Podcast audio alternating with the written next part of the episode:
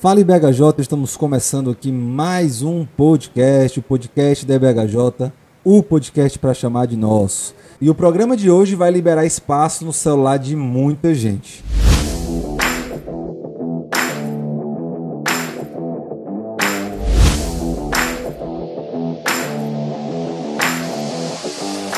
Hoje nós iremos falar sobre música, hoje nós iremos falar sobre ritmo, hoje nós iremos falar sobre adoração, Hoje o podcast vai ser bem movimentado. Mas antes de entrarmos no tema, antes de apresentarmos aqui os nossos participantes de hoje, nós iremos escutar aquele recadinho do coração que sempre alegra as nossas manhãs de segunda-feira. E quem chama pra gente é o nosso querido irmão Luciano.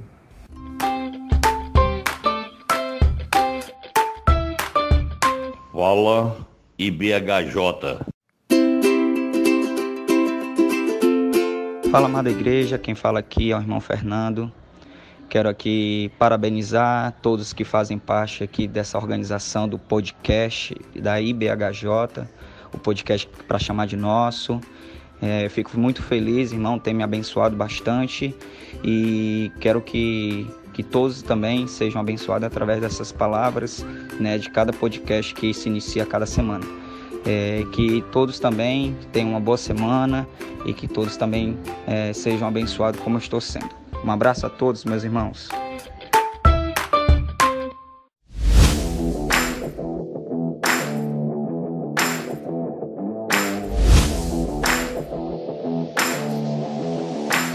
E é isso aí, você também pode mandar o seu recado, pode mandar o seu feedback.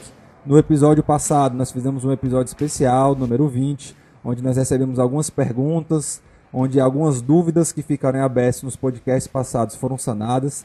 E você também pode mandar para a gente, você também pode participar, mandando seu feedback, mandando sua pergunta, fazendo aí a sua interação. Nosso podcast ele precisa dessa interação porque ele é nosso. Não é apenas um jargão bonito que foi inventado, mas é uma verdade que deve ser vivida com você também participando, beleza? Então, sem mais delongas, nós vamos entrar aqui no nosso episódio mais musical até agora, onde nós iremos falar aqui sobre vários aspectos sobre a música. E como já é de costume, nós vamos começar apresentando a participante feminina. E para isso nós temos aqui a nossa irmã Emanuele, ministra de música da nossa igreja, é formada em música também e vai estar participando aqui conosco nesse episódio. Irmã Emanuele, Emanu, Adu, seja bem-vinda. Graça e paz, irmãos. Prazer enorme estar aqui com os irmãos, participando desse podcast, aprendendo e podendo contribuir também com o aprendizado dos irmãos nesse tema que é tão rico, tão importante para a vida da igreja e também um pouco polêmico, né? Mas nosso intuito aqui é trazer aquilo que edifique a igreja, contribua para a nossa melhor adoração e louvor. Polêmico é algo que nós já estamos até acostumados aqui no nosso podcast, não é algo que nos assusta. O Jorge principalmente, né, que gosta aí de esses temas mais polêmicos. E para isso, para esse tema polêmico, nós também temos aqui o nosso querido irmão Eric Silva, que também faz parte do Ministério de Louvor da nossa igreja, é professor dos juniores e vai estar cooperando aqui conosco também nesse tema. Eriquim, seja bem-vindo. Obrigado, Rafinha. É uma honra estar participando aqui desse podcast com vocês, a primeira vez, né? E é uma honra estar contribuindo aqui junto com a Duzinha e contigo para o engrandecimento e o conhecimento de Deus, o conhecimento de Deus sobre a música. E já queria deixar uma frase aqui, certo? Nem só de música viverá o homem. Mas. Mas. nem, só de música, nem só de música viverá. Eu esperei o mais, né, pra finalizar. Mas beleza, é isso aí. Nem só de música viverá o homem. Eu tenho certeza que quem está escutando esse podcast, se estiver escutando dentro do carro, depois que acabar esse programa, vai colocar uma musiquinha, né? Aí, depois que você terminar esse podcast, você vai escolher se você vai colocar na 99.1 ou na 97.3. Né? Vamos esperar acabar esse podcast aí para saber melhor um pouco sobre isso, beleza? E para começar então esse programa, esse episódio, que é muito importante, eu queria começar falando sobre a música como adoração. Música e adoração são sinônimos? É a mesma coisa? Quando eu falo que eu vou adorar a Deus, é a mesma coisa de falar que eu estou cantando a Deus? É a única forma? Qual a relação que nós temos então com adoração e música? Primeiramente, a gente precisa entender o que é adoração. Existe ainda a concepção, a ideia de que adoração é música. Quando nós estamos em culto, que nós vamos entrar no momento de adoração, aí inicia o período de música.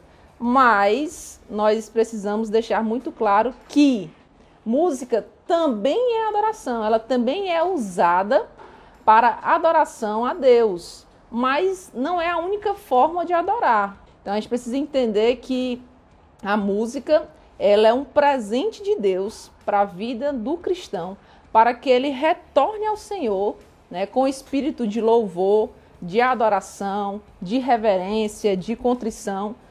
Então, a gente conseguindo entender essa diferença, eu utilizo a música para adorar a Deus. Né? Jesus, quando ele encontra com a mulher samaritana e ela pergunta é, onde devem adorar, estabelece ali uma ideia de lugar. E aí, Jesus ele res responde para ela que independe de lugar, mas que ele espera que os adoradores o adorem em espírito e em verdade. Naquele momento que eles estão reunidos, eles não estão em um culto, né? Eles estão no momento só Jesus e a mulher samaritana conversando sobre adoração. Não há ali nenhum indício que eles estão falando de música, mas de vida. Então, adoração é um estilo de vida, é tudo que você faz, todo serviço que você faz. Ou seja, você pode adorar a Deus cantando?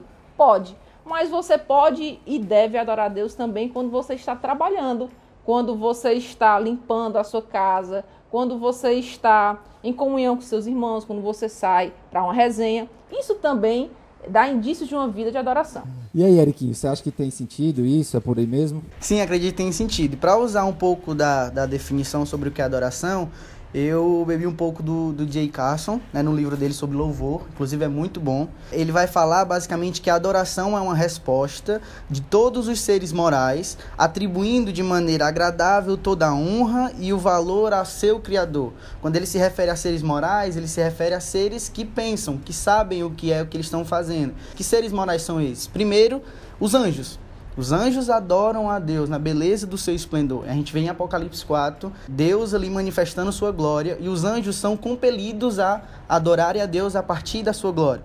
Porém, no lado da queda em que nós estamos, a gente adora a Deus também porque Ele é digno, mas acima de todas as coisas, porque Deus providenciou e nos proporcionou graciosamente o seu Filho. Então, a partir do momento em que eu sou salvo, a partir do momento em que a cruz de Cristo agora tem significado para mim, eu sou compelido a adorar a Deus. E como a Duzinha falou, né? E uma das formas de fazer isso é o canto é a música. E a gente consegue fazer isso, a adoração, em vários momentos. Tanto é que o pastor John Piper vai dizer que a, a adoração ela é o principal foco da igreja, não é missões. Porque missões um dia vai acabar. Adoração nunca vai acabar. Adoração vai prosseguir. Então, cantar é uma das formas pela quais Deus, o Criador e Consumador, criou para que possamos respondê-los de maneira agradável. Adorar é retribuir a honra a Deus por ele ser Criador, por tudo que ele fez. Nós estamos falando de adoração a Deus. É, mas os não cristãos podem adorar outras coisas, né? A Bíblia é cheia de ordenanças para você não adorar outros deuses. Então, seria possível você adorar outras coisas, você retribuir a, a essas outras coisas ao que deveria ser retribuído somente a Deus. É, essa ideia é assim. A outra ideia é que, assim, o seguinte: se você é um não cristão, você não vai conseguir adorar a Deus, porque Deus estabeleceu aquilo por quem que ele quer ser adorado. Como a Duzinha citou João 4, ele quer ser adorado em quê? Em espírito e em verdade. Só quem vai conseguir fazer isso são os cristãos remidos que têm um Espírito, né? um Espírito Santo para que isso possa ocorrer. Já os demais, os não crentes, não irão conseguir passar disso adiante. Nós podemos sim é, adorar a Deus e adorar as outras coisas. Os, os não cristãos só vão ter. A opção deles vai ser adorar outra coisa que não seja Deus. É aquela ideia, né? Quando você, se, quando você não é cristão, você só pode satisfazer os desejos da carne. Eu acho que isso vale muito para adoração também. Nós não podemos adorar a Deus se não for em espírito, se o espírito não habitar em nós. Inclusive com a música. Esse texto aí de João 4, ele é um texto riquíssimo. Quando a mulher samaritana se dirige a Jesus, no verso 20 do capítulo 4 de João, dizendo: Olha, nossos pais adoraram neste monte, e vós dizeis que é em Jerusalém o lugar onde se deve adorar ela faz então uma afirmação: olha, vocês dizem que o lugar da adoração é em Jerusalém. Aí Cristo vem e ele quebra esse paradigma, né? Ele diz: mulher, crê-me que a hora vem que nem neste monte, nem em Jerusalém adorareis o Pai. Vós adorais o que não sabeis. Nós adoramos o que sabemos, porque a salvação vem dos judeus. Mas a hora vem e agora é em que os verdadeiros adoradores adorarão o Pai em espírito e em verdade porque o Pai procura tais que assim o adorem. Então, desse texto aqui a gente tira várias aplicações. Um, que a adoração ela independe de circunstâncias, ela independe de espaço físico, ela independe também da nossa condição, né? Vamos dizer assim, ah, eu tô aqui feliz, hoje eu tô triste, não vou cantar. Então, quando a gente olha, e ele fala assim, ó, os verdadeiros adoradores. Quando eu enfatizo os verdadeiros adoradores, é porque existem os falsos adoradores. Concorda comigo? Então Jesus fala assim. Então o que é que ele quer dizer com isso? Existe um modo, uma forma, uma, um espírito que o adorador ele deve se apresentar diante do ser adorado, que é Deus, né? Que é o único que deve ser adorado. A música gospel, dita gospel, né? Ela está cada vez mais presente. Você pode estar ouvindo uma rádio secular que passa música gospel. E é por isso que é importante começar falando sobre adoração e quem pode adorar de verdade, exatamente por esse ponto. Nós vamos falar de música, o nosso foco principal aqui vai ser música, mas foi importante começar falando de adoração porque quem é que pode adorar ao Senhor por meio da música? Os verdadeiros adoradores, aqueles que adoram em espírito, ou seja, aqueles que têm o Espírito Santo habitando dentro de si, ou seja, os salvos. Então, quando nós escutamos esses cantores cantando essas músicas belas, falando sobre Deus, falando sobre a criação, falando sobre o próprio Cristo, o sacrifício de Cristo muitas vezes, algumas músicas, até músicas católicas, mas que trazem verdades bíblicas. Eles podem estar cantando melhor do que a maioria dos irmãos da igreja, inclusive até melhor do que eu, mas eles não estão adorando. O em verdade é, é o grande ponto. O espírito e a verdade, né? Aí a, a, o ponto em espírito é também essa, essa condição. É, Deus é espírito, ele está aqui, ele está ali, ele está. Mas também o em verdade. E o em verdade vai na concepção de que só existe uma verdade. Né? Embora ah, o que importa é o coração, ah, o que importa é que a pessoa naquele momento ela estava ali. A ideia da Tem tá verdade ali, né? é ali. exatamente. A ideia da verdade é que só existe uma verdade, só existe uma forma de adorar e é a forma que Deus estabeleceu. E acabou. E isso envolve as nossas vidas. Tem uma cantora, uma dupla que canta aí, que bomba nas mídias, que elas postaram numa determinada igreja, começando a adoração, estamos em culto.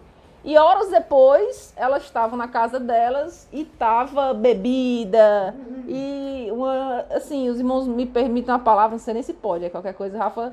É, é, é. Uma, uma, uma mas assim, não sei se essa palavra vai poder entrar, né? Vai entrar o pi. É. Uma esculhambação, mas horas depois, a vida, tudo que tinha sido cantado ficou para trás. Né? Então a gente vai ver isso muito. Então os adoradores ele tem um perfil que Deus estabeleceu. Esse espírito em verdade, ele é muito legal, porque assim, segundo J. Carson nessa passagem, ele vai dizer que esse em verdade está se referindo ao próprio Jesus Cristo. É o ao conhecimento da palavra, a verdade, né? A palavra da verdade que é Jesus Cristo.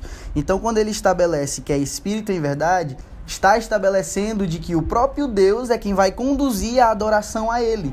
Entendeu? Não, não é de nós, não é a gente que está fazendo todas essas coisas. Mas se é Espírito em verdade, o Espírito Santo habita em nós e a verdade é Cristo Jesus, é o próprio Deus quem, através do Espírito Santo e pela ação de Jesus Cristo, nos conduz a essa adoração junto a Ele. Entrando então nessa, nesse aspecto mais sobre o tema da música, eu queria falar sobre a adoração na igreja, sobre a utilização da música dentro da igreja. Na verdade, o termo que nós gostamos de usar é a música congregacional. Ela tem suas peculiaridades? Ou não? Ou nós podemos cantar tudo dentro da igreja? Nós sabemos que a música tem um caráter pedagógico. Acho que a gente vai falar bem sobre isso aqui. O texto lá de Colossenses 3,16 vai trazer essa ideia de que a música ela ensina. Ela também não deve ser apenas ela vai trazer o ensino da palavra, o ensino da doutrina. Não só ensina, né, mas admoesta também a continuação do versículo. Ela não é apenas a arte em si, mas também é arte. Ela ensina, ela admoesta, mas a música também é arte. Aí nós vivemos essa crise de o que cantar dentro da igreja. Se nós vamos cantar músicas com melodias mais fáceis, se vamos cantar músicas mais elaboradas, se a letra da música é mais simples, se a letra da música é mais complexa. Tem até um exemplo de uma música que a gente sempre usa quando vai falar sobre canto congregacional, que é aquela, né? Eu leio o Huckmacher, você de Ampul Sartre.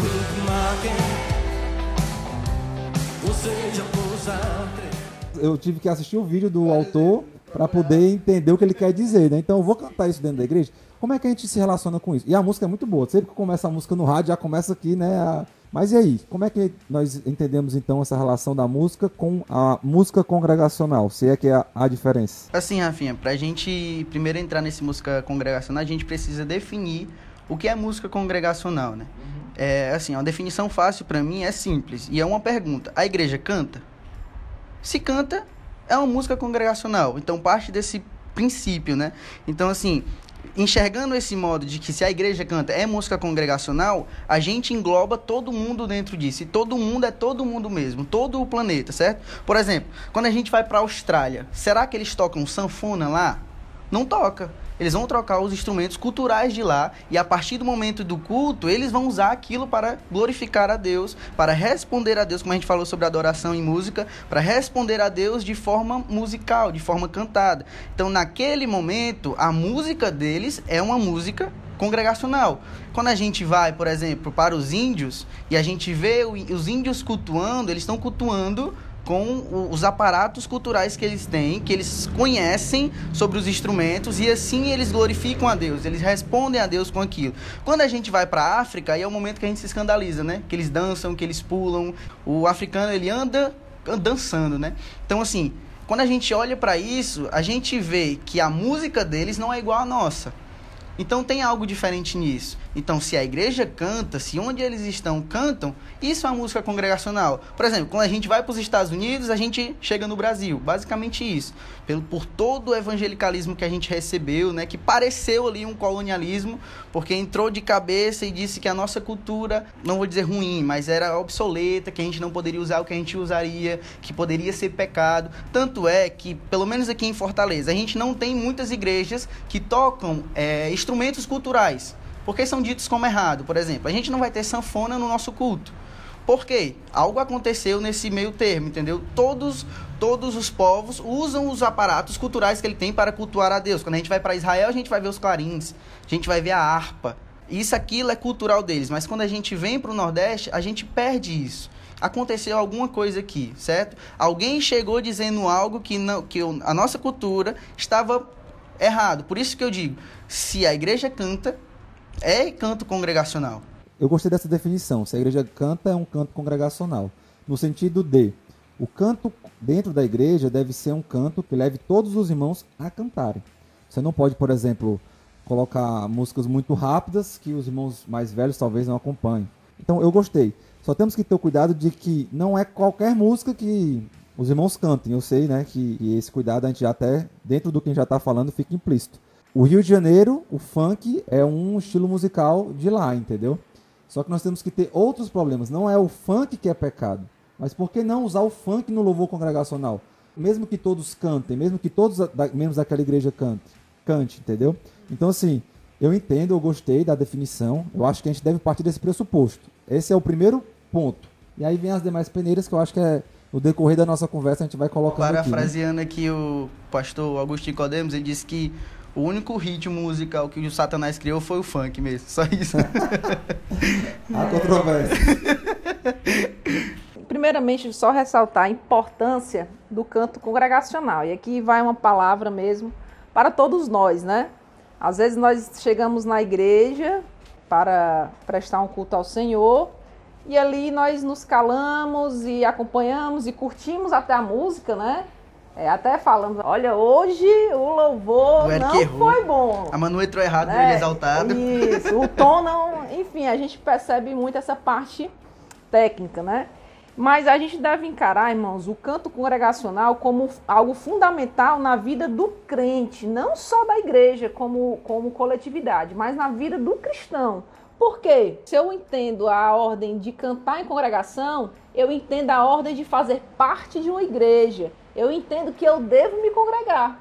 E isso reflete, obviamente, na vida da igreja, né? Quando nós cantamos, nós edificamos a vida do outro, nós manifestamos a glória de Deus em comunidade e nós cumprimos a ordenança bíblica, que lá em Salmo 149 vai dizer, né? Louvai ao Senhor, cantai ao Senhor um cântico novo e o seu louvor na congregação dos santos. Então é uma ordem, ele não fala, olha, se estiver disposto, cante. Se achar bonito, cante. Não, cantai. É uma ordem sem nenhuma condição expressa, né?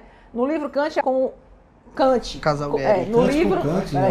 livro Filósofo, É, no livro Kant, como o louvor transforma sua vida, sua família e sua igreja, inclusive esse livro foi o Eric que me emprestou, ele vai dizer assim, ó, ao cantarmos a Deus e sobre Deus, com o povo de Deus, refletimos a verdade que fomos feitos para a comunidade, comunhão com Deus e uns com os outros. Então veja bem, nós cantamos a quem? Nós cantamos a Deus. Ou seja, uma das peculiaridades do canto congregacional é que nós cantamos sobre Deus, sobre os seus atributos, a revelação da- das Santas Escrituras, né, daquilo que a palavra nos, nos diz. E cantamos, então, com a igreja. Canto congregacional, então, envolve coletividade, envolve a pessoa do adorado, que é Deus, e o conteúdo. O que é que nós cantamos? Então, primeiramente, as músicas que nós trazemos para o culto, elas devem ser músicas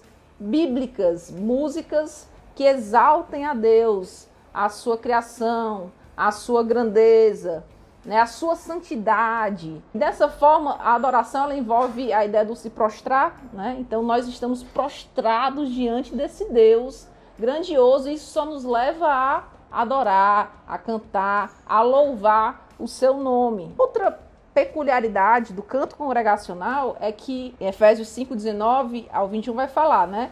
Falem entre vós com salmos, hinos e cânticos espirituais cantando e salmodiando ao Senhor no vosso coração, ou seja, nosso coração junto com a igreja ali, dando sempre graças por tudo a nosso Deus. Colossenses 3,16, que o Rafa já citou, ele vai falar que a palavra de Cristo habite em vós abundantemente, em toda sabedoria, ensinando-vos e admoestando-vos uns aos outros, com salmos, hinos e cânticos espirituais. Ou seja, esses salmos, hinos e cânticos espirituais, eles estão ali dentro da palavra de Cristo, com toda a sabedoria, com o intuito de ensinar e admoestar também uns aos outros, cantando ao Senhor com graça em nosso coração. Então, edifica o meu irmão, estou ensinando algo, estou cantando uma verdade, estou falando sobre Deus, ou então fala só sobre mim. Você é um espelho que reflete a imagem do Senhor. Olha, não fique triste se o mundo não notou que você é tão bom assim. Já é, já é bastante Deus reconhecer o seu valor. É, é uma crítica, tá, irmãos? Realmente é. Ah, mas o cantor é muito bom, ele tem excelentes músicas, mas essa música, particularmente, ela, você pode até ouvir na sua casa, no dia que você estiver mais para baixo, né? Aí você escuta, ou então manda para um irmão. mas assim, para o canto Se você congregacional. coach, né? Você pode passar na sua palestra. E repito, nada contra os irmãos que gostam dessa música, mas nós não devemos, ela não se adequa no perfil de canto congregacional. Os irmãos entendem assim? Qual é o grande entrave que eu acredito que nós temos quando falamos de canto dentro da igreja? É porque a música ela acaba sendo muito pessoal. A música que eu gosto não é a música que o Eric gosta, não é a música que a Adu gosta, não é a música que o pastor gosta. E aí nós temos que encontrar não a música que cada um gosta, mas a música que leva a igreja à adoração. Os irmãos têm que ter cuidado, porque às vezes a gente pensa, ah, mas essa música nova do fulano de tal, eu vou colocar, ou então em, outra, em contrapartida, né? Não, irmãos, vamos botar só o HCC, ou então vamos botar só o hino da harpa, por respeito aos nossos irmãos mais velhos. Mas não é uma questão de estilo de preferência, é uma questão que você deve levar os irmãos à adoração. Ponto importante nós temos que notar é que a adoração comunitária ela é chamada assim porque existe uma diferença entre adoração na comunidade e adoração sozinho em casa, adoração pessoal. Eu estava escutando um podcast, eu achei interessante que a pessoa que estava lá comentando sobre adoração, ela falou uma coisa que realmente acontece muito. A gente está aqui na igreja, aí de repente o um ministro de louvor, aí ele fala o seguinte: feche os seus olhos. Vou botar até a música aqui melódica aqui né, atrás. Feche os seus olhos. Esqueça a pessoa que está do seu lado. O cara tá na igreja no canto congregacional, canto comunidade. Como é que ele vai esquecer a pessoa que está do seu lado? Pelo contrário, ele tem que lembrar quem está do seu lado, porque ele está admoestando, ele está ensinando, ele está cantando com os irmãos. Se for para esquecer que está do seu lado, fica em casa, né?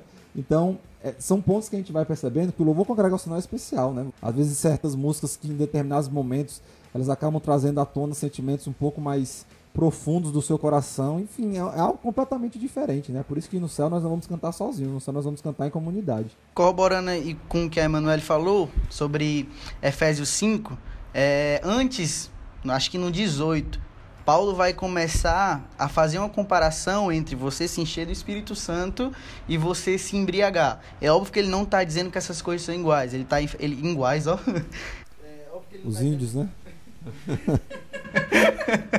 ele não está dizendo que essas coisas são iguais, mas ele está enfatizando mais a diferença do que a igualdade dessas coisas. Ele basicamente ali diz que cantar incentiva e revela a obra do Espírito Santo em nosso coração. Né? Paulo está enfatizando mais as diferenças. A bebida alcoólica, por exemplo, ela é sedativa. Né? Ela sabota a mente, ela sabota os sentidos e leva a gente à embriaguez, que é a falta de sentido, a falta de discernimento e a falta de equilíbrio.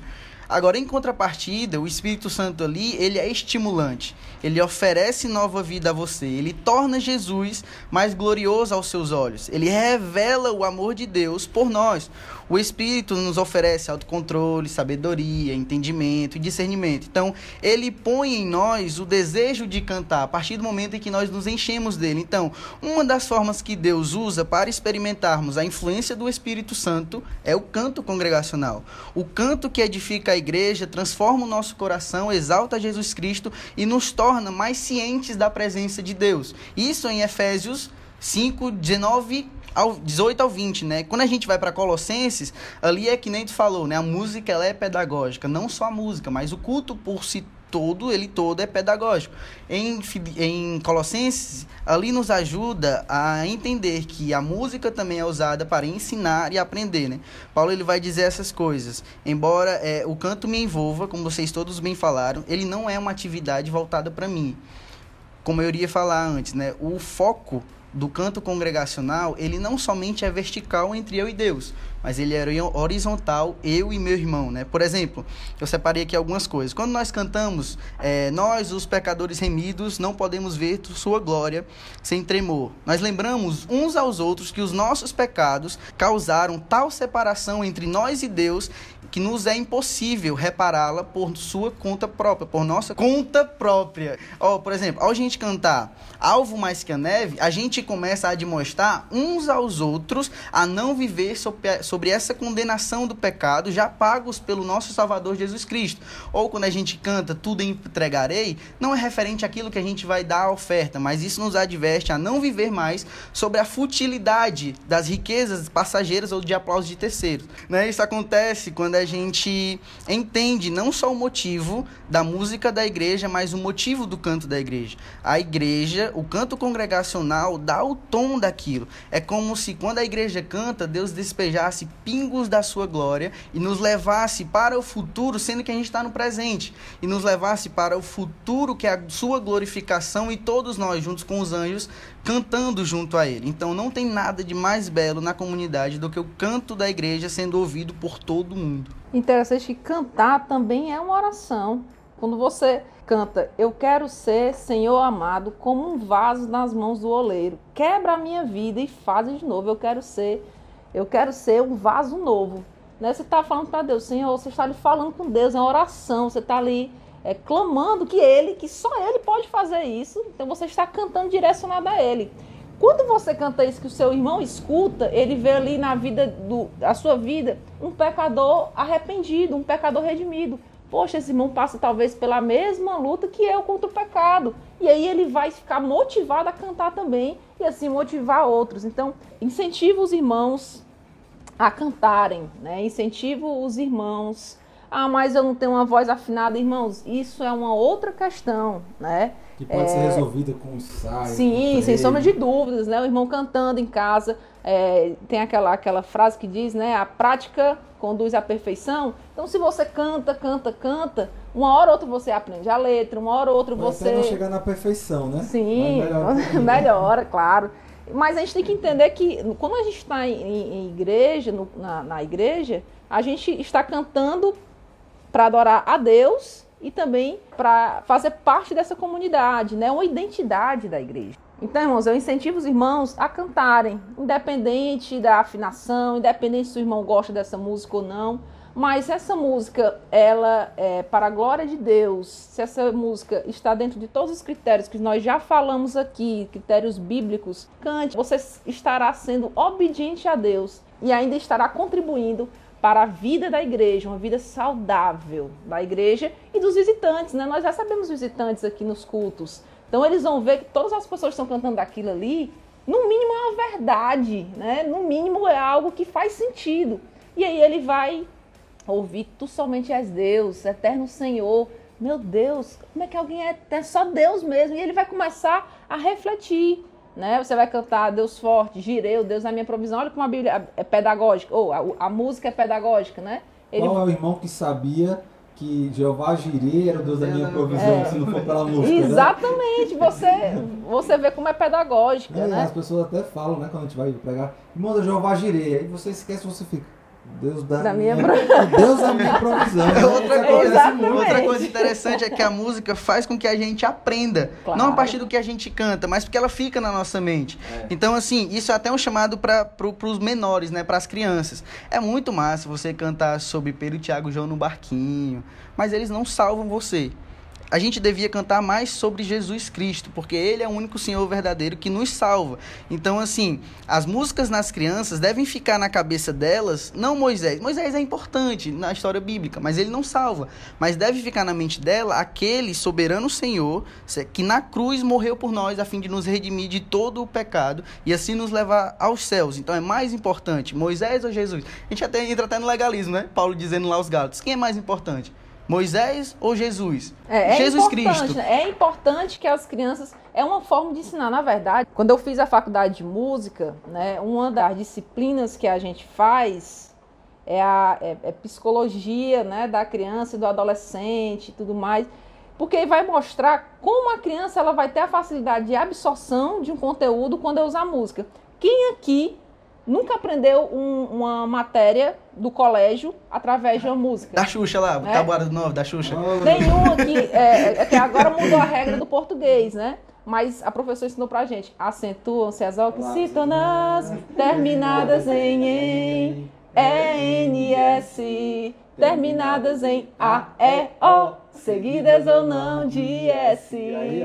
né? Então, assim, aí você Me tava aqui falando. Né? Eu não sei, mas eu vou saber que acentua-se essas palavras aí. Mas você entende que a música ela é pedagógica. Se ela é pedagógica lá, lá fora, ela também é pedagógica na vida da igreja, né? Para ensinar histórias bíblicas, mas principalmente sobre quem é Deus. Show de bola, nós tivemos aí uma aula então sobre o que é o canto congregacional, sobre a relação da adoração com a música. E no segundo bloco, nós vamos então entrar em aspectos mais práticos, em aspectos mais pontuais sobre a música. Nós vimos que a música dentro da igreja, ela tem um caráter pedagógico. Mas e a questão da beleza da música? E a questão da música como arte? Essa é uma prioridade. O que devemos cantar dentro da igreja? Isso vai ficar para o próximo bloco, então daqui a pouco a gente volta. Fica então com os recados dos nossos irmãos trabalhadores que têm aí suas empresas, seus serviços. Não esqueça de ajudá-los, de também compartilhar os serviços dos nossos irmãos. E daqui a pouco a gente está de volta. O Instituto Nabor é uma organização cristã de assistência social e que tem o seu foco de atuação no desenvolvimento integral de crianças e adolescentes a partir de projetos nos quais o Instituto presta assessoramento, como o Espaço Voar, por exemplo, mas que também atua em outras frentes né, de trabalho, como, por exemplo, o projeto com, com mulheres de desenvolvimento econômico, social e espiritual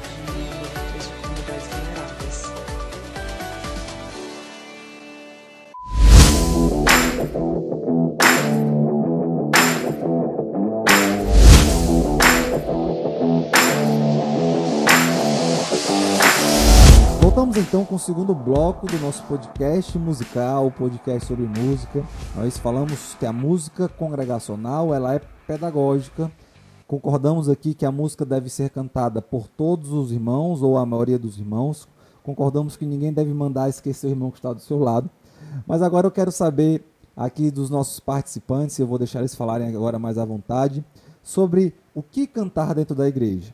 Será que podemos colocar qualquer ritmo dentro da igreja? Será que podemos colocar músicas mais refinadas dentro da igreja? Será que podemos colocar letras um pouco mais complicadas ou é melhor evitar? E como nós olhamos a música como arte, como nós enxergamos a música, principalmente quando nós falamos de irmãos que são músicos e trabalham com isso lá fora. Rafinha, começando a responder se deve cantar tudo na igreja, né? Cantar funk, samba, é, bolsa nova, enfim. Eu acredito que não, que não se deva cantar tudo na igreja. Não por causa do culto, por causa da música em si. Por exemplo, a gente já viu Bolsa Nova fazendo crítica sobre o governo ou sobre o país? Bolsa Nova. Não. Isso é papel de quem? Muitas vezes é do rock que faz esse papel, certo? Por exemplo, é, a gente já viu samba falando sobre a mesma coisa, falando sobre críticas ao governo, um samba. Não, muitas vezes é papel do, do, do rock. Né? Esse papel não bate. Então, a Bolsa Nova ela é mais voltada para a contemplação da natureza. Você vai ver muito isso na, na Bolsa Nova. Por exemplo, o samba, você vai ver é, a, as letras voltadas mais para o cotidiano das pessoas.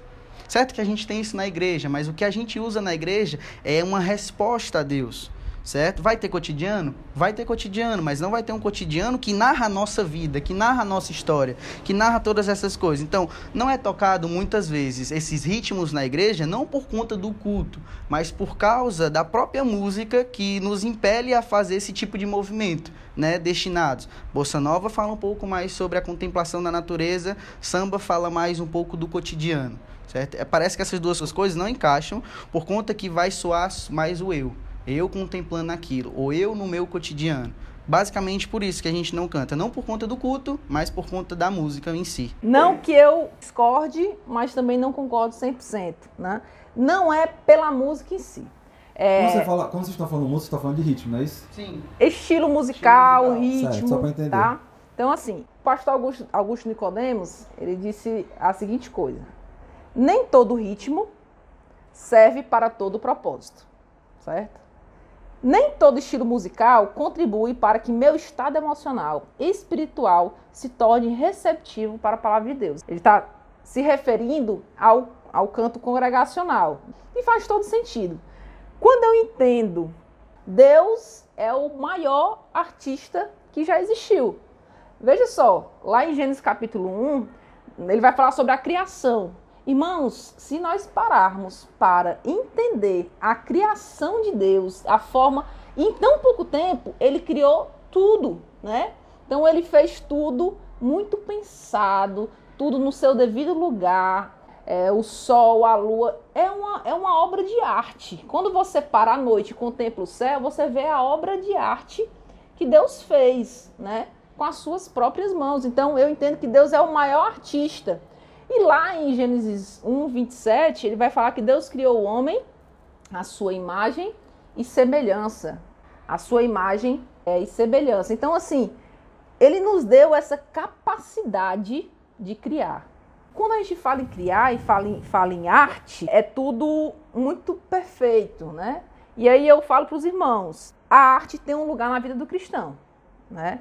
Tem um livro de Francis Schaeffer, A Arte e a Bíblia. Estou aqui com ele agora. Ele vai falar que o cristão deve usar a arte, no nosso caso a gente está falando de música, né, para glorificar a Deus. Isso todo mundo sabe. E ele enfatiza a seguinte coisa: adorar a arte é um erro, produzi-la não.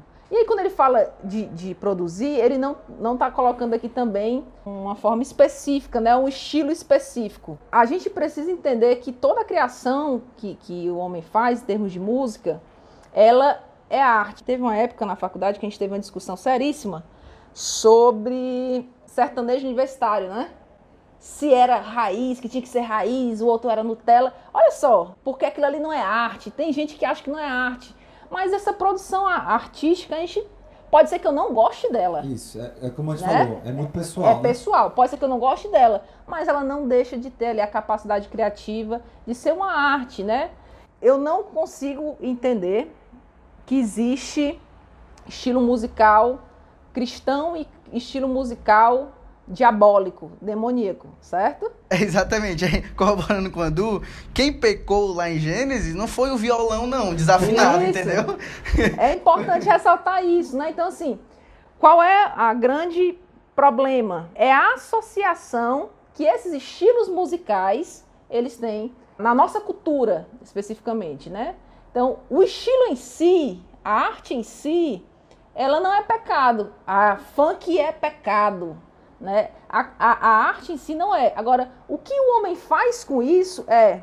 O Schaefer diz assim: ó, não é a existência da arte figurativa que é errada, mas o seu uso incorreto. Outra coisa que ele fala é: geralmente usamos formas de arte do século, atu do século atual, mas devemos ter cuidado para que elas não distorçam a cosmovisão que é, de forma distinta, nossa como cristãos. Essa é a chave da, da coisa, né? O estilo em si não é pecado, mas aquilo que isso vai gerar pode mudar minha cosmovisão. Se eu, vamos, vemos, convenhamos, um funk ele me remete a mulheres seminuas, dançando, danças sensuais, normalmente o homem encostando nela, com palavras depreciativas, palavras imorais. Desvalorizando né? a mulher. Desvalorizando muitas vezes as mulheres, as mesmas mulheres que estão ali curtindo aquela música, diga-se de passagem. E que são feministas. E que são feministas.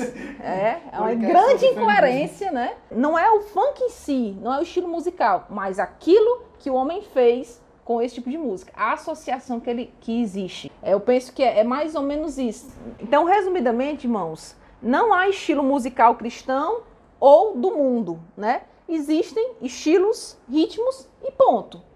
Agora, quando eu venho para dentro da igreja, para o canto congregacional, aí eu vou usar como base de referência a afirmação do pastor Augusto, como, Augustus, como eu já falei antes, né? Esses estilos musicais normalmente não contribuem para que o meu estado emocional de espírito esteja voltado para o Senhor naquele momento. É porque assim, a música ela mexe com a gente, né? A música ela é inerente a praticamente todos os seres humanos. Todo mundo tem uma música que lhe marca, todo mundo tem uma música que gosta mais, todo mundo escuta música de alguma forma. Então a música realmente ela mexe com a gente. Então, por exemplo, se você está cantando na igreja um rock, você não consegue nem entender a letra, né? Poxa, beleza, se você conhece a letra, você vai conseguir adorar. Mas como é que você vai estar doutrinando os outros irmãos se você não consegue nem falar as palavras completas, porque uma já vai engolindo a outra? Então, assim, de fato, essa questão do estilo musical mais apropriado para o culto e o estilo musical menos apropriado para o culto, talvez seja esse o grande foco do louvor, de qual música trazer para a igreja, dentro do contexto bíblico com letras cristãs. Só para concluir essa questão, Salmo 137, o povo está lá no exílio babilônico, o rei é, Zedequias acabou de ter os seus olhos furados pelos babilônicos. Eles estão ali com Jerusalém destruída e os povos e o povo babilônico pede para que eles cantem. E eles falam que não iriam cantar porque não era o momento para cantar, não era o momento para estar cantando louvores porque eles estavam tristes. Isso só comprova que realmente existem momentos de você cantar, existem determinados ritmos que você vai cantar em determinados momentos. E indo então para essa questão da música do mundo. O que é a música do mundo? Geralmente ela é significada de que pessoas fora do mundo, entre aspas, gospel, estão produzindo, né? Cristão é uma espécie que está numa parede, entre quatro paredes, ali significa cristão. Está fora daqui dali é o restante do mundo, entendeu? Assim, Acredito que possa sim você escutar a música do mundo, porque nem toda arte que os não cristãos produzem necessariamente precisa ser desprezado. É, afinal de contas, a gente vê livros, a gente vê séries, a gente vê filmes, a gente vê muitas vezes e a gente aprecia pinturas de determinado pintor que todo mundo é incrédulo certo? A gente tá esperando a vacina do coronavírus. Que, que vai vir de incrédito. Vai vir de incrédito, né? assim, que vem de incrédito de, de crente que vem, né? Que eu tô vacinando, né, não, Rafa? É. Seguinte, é, na Bíblia, o próprio Paulo, em Atenas, cita poetas gregos ao evangelizar o povo em Atenas. Judas cita o livro apócrifo de Enoque, né? Então, assim, a gente precisa lembrar, nesse aspecto, de duas importantes doutrinas. Primeira é a depravação total, a segunda é a graça comum. Primeira, é, vai nos alertar da realidade do pecado em todas as extensões e expressões do ser humano. Quando o pecado é afetado lá em Gênesis, ele afeta tudo, tudo, tudo, tudo que existe, o pecado afeta. Então, meus irmãos, até o seu chorinho de arrependimento vai conter pecado. Por outro aspecto, há uma graça comum que nos lembra que Deus, ele refreia todo o mal do homem caído, ele traz pela graça coisas boas desse homem caído. Exemplo bíblico disso é os filhos do ímpio Lameque, né? Eles inventaram os instrumentos musicais e a metalurgia. São artes que o povo de Deus usou e usa até hoje na, na Bíblia.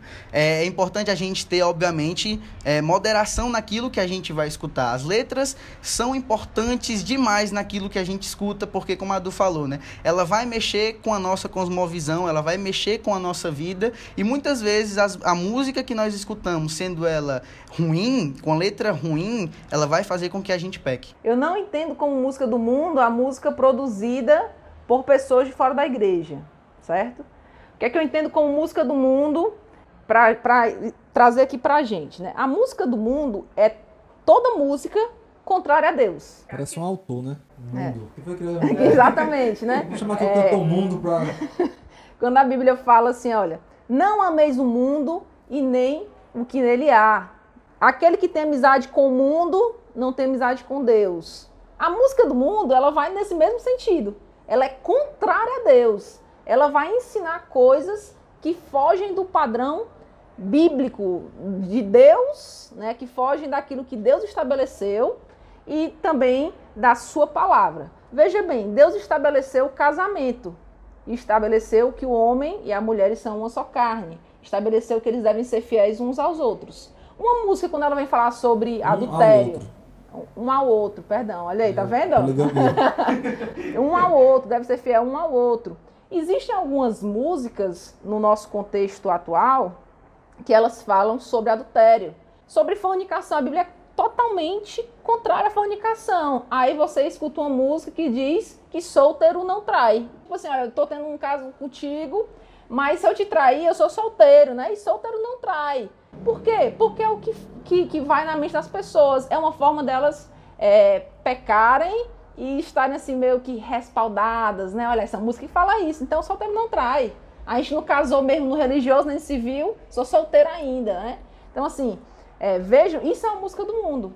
Mas existem músicas, aí eu vou trazer aqui, certo? Talvez pessoas possam discordar. Monte Castelo, uma música do Renato Russo, que ele vai cantar 1 Coríntios 13. É só o amor, é só o amor. Que conhece o que é verdade, né? Aí ele vai narrar, ainda que eu falasse a língua dos anjos. É um texto, inclusive, bíblico né, de um ímpio, né, uma composição de um ímpio, é a melodia, a harmonia, mas um texto baseado na, na Bíblia, né, uma, uma, letra baseada na Bíblia. É, então, eu já não encaro como música do mundo, né? Então, músicas do mundo, na minha concepção, de até baseado nesse princípio bíblico, né, aquilo que não é de Deus, que é contrário a Deus.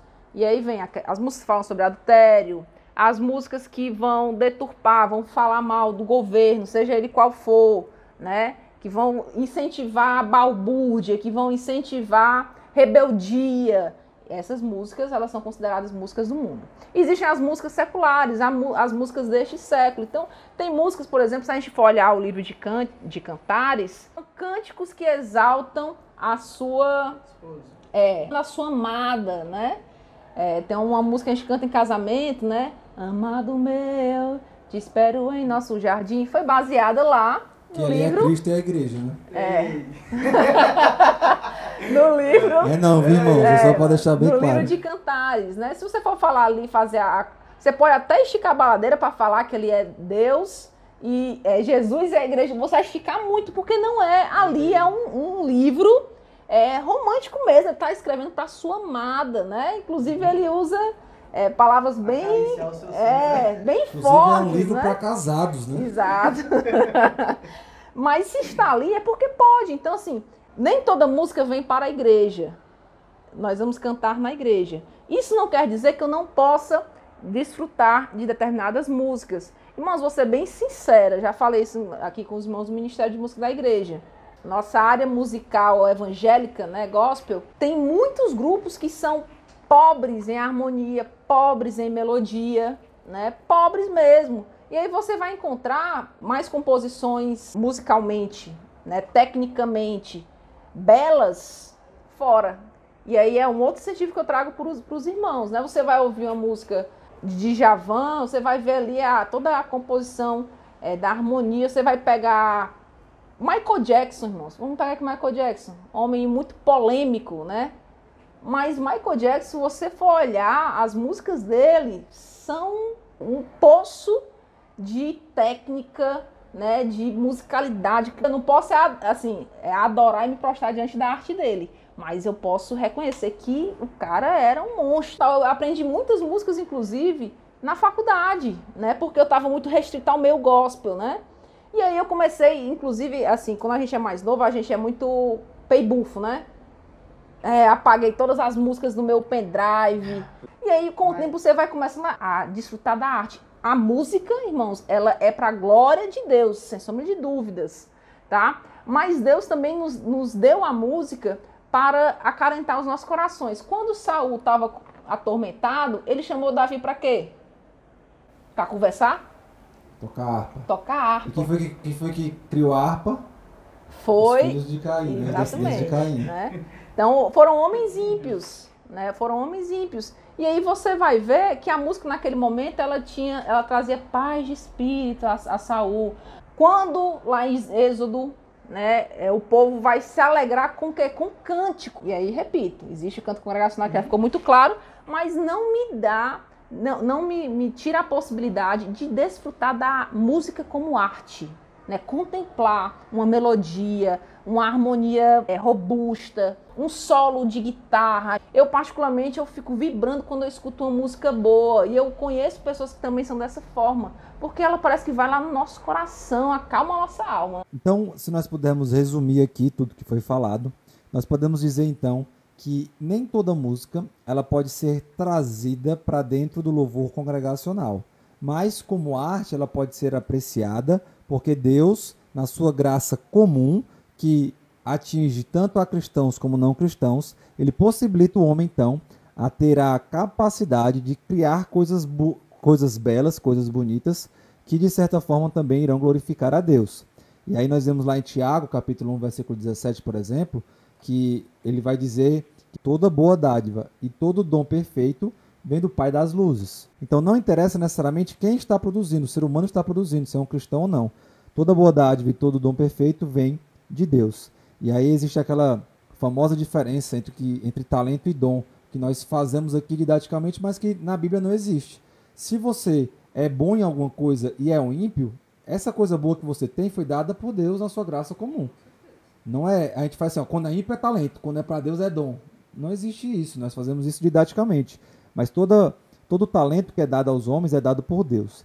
E a palavra talvez que nós tenhamos que colocar aqui é equilíbrio. O Eric falou uma frase muito bonita, eu não vou lembrar agora como ele falou. Nós não cantamos pra gente, nós não vive, nós, a gente não vem pra igreja para nós sairmos daqui satisfeitos com as nossas opções pessoais. Nós a gente chega aqui para poder juntos compartilharmos e glorificarmos a Deus, certo? Então, nem toda música que glorifica a Deus precisa ter versículos bíblicos nela, mas talvez efeitos morais tirados da Bíblia é, são, são suficientes, certo?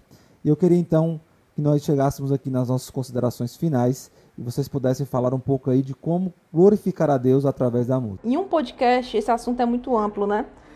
Teria muitas coisas para a gente falar. Cada tópico desse que a gente está falando daria sim um podcast, né? Ou vários.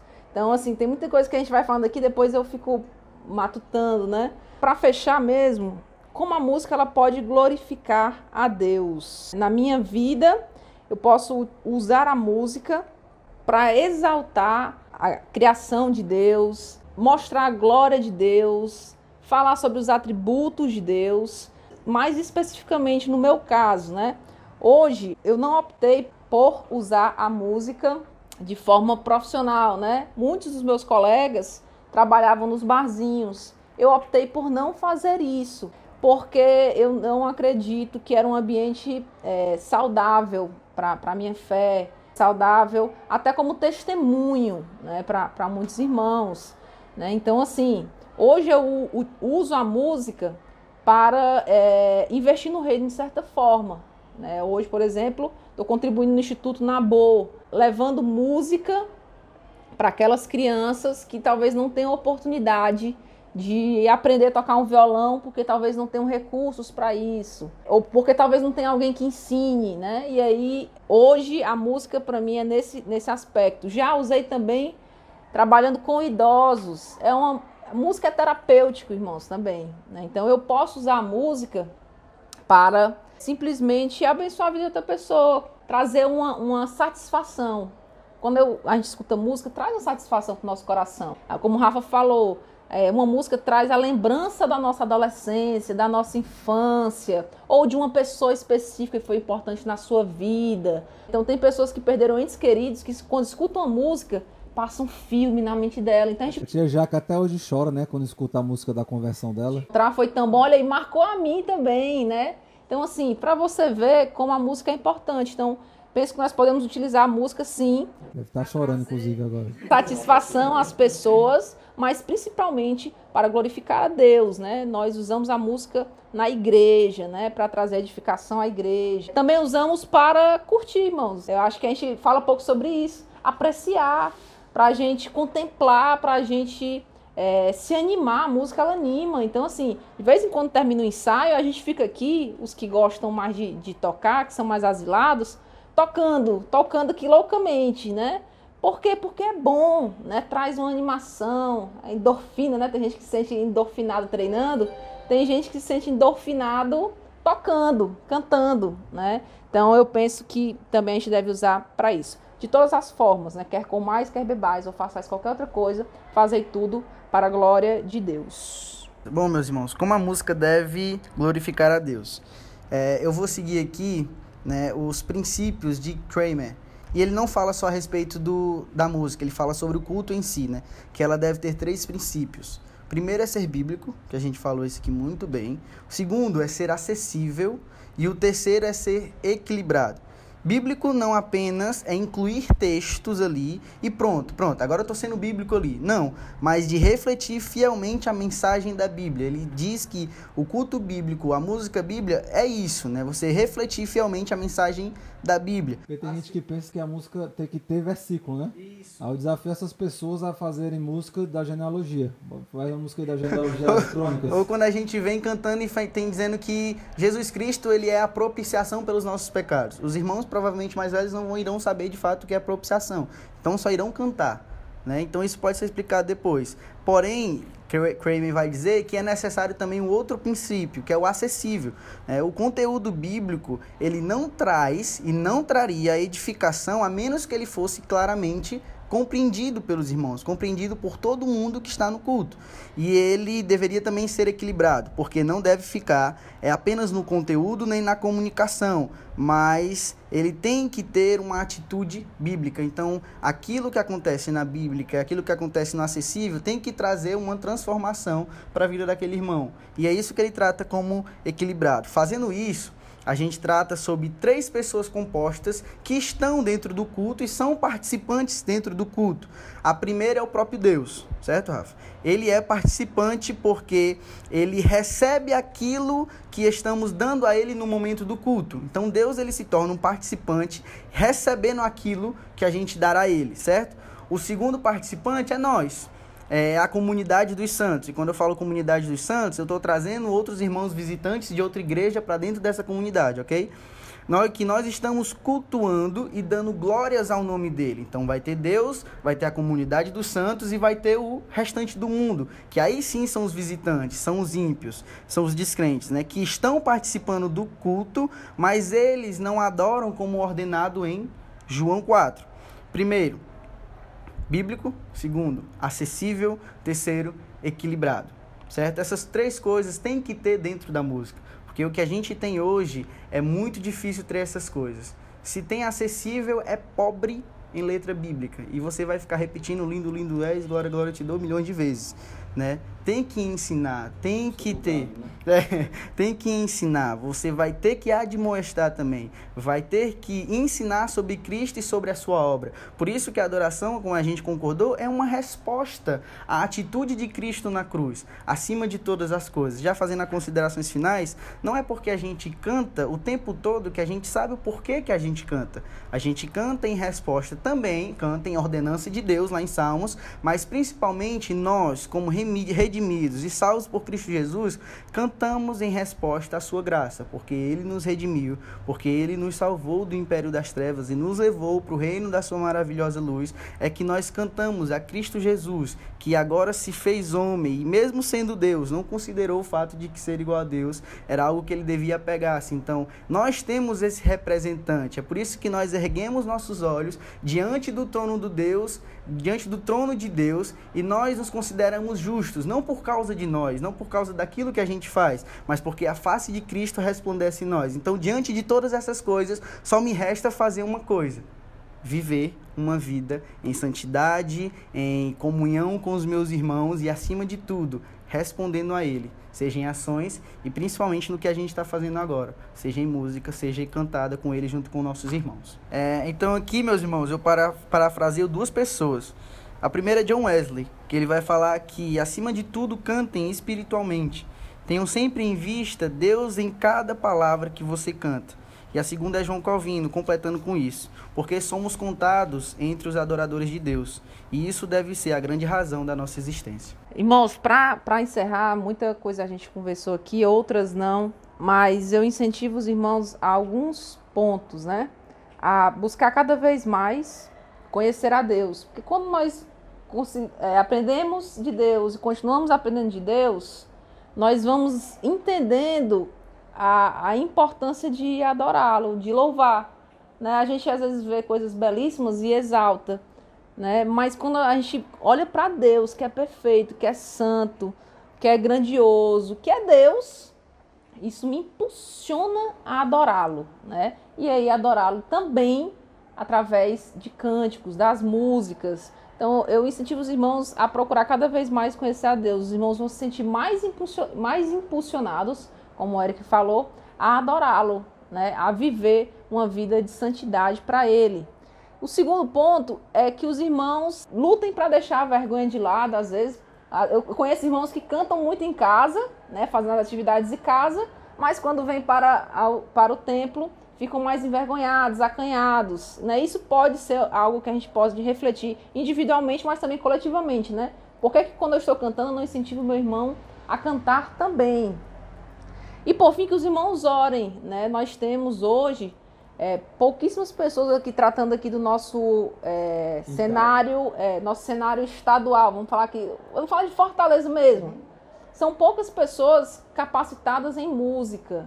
E aí isso é importante, né? Essa capacitação, ela é importante, não só técnica, mas uma capacitação do entendimento bíblico do, da música, né? Do uso da música. Então os irmãos orem para que Deus levante no meio do povo dele mais pessoas que se movam e se engajem nesse cenário musical, né? Que apareçam mais compositores, bons compositores, não só de letras, mas mais melodias, harmonias bonitas, que mostrem a beleza de Deus. Lá em Êxodo vai falar sobre o tabernáculo, você vê que Deus ele é muito detalhista, onde devem ser as coisas, como deve ser. Ele também se preocupa com o belo, né? Então que, que a gente tem essa preocupação de apresentar a Deus aquilo que nós temos de melhor. Se Ele nos der a capacidade de entender, capacidade intelectual, criativa, a gente deve reverter isso em ação para que Ele seja cada vez mais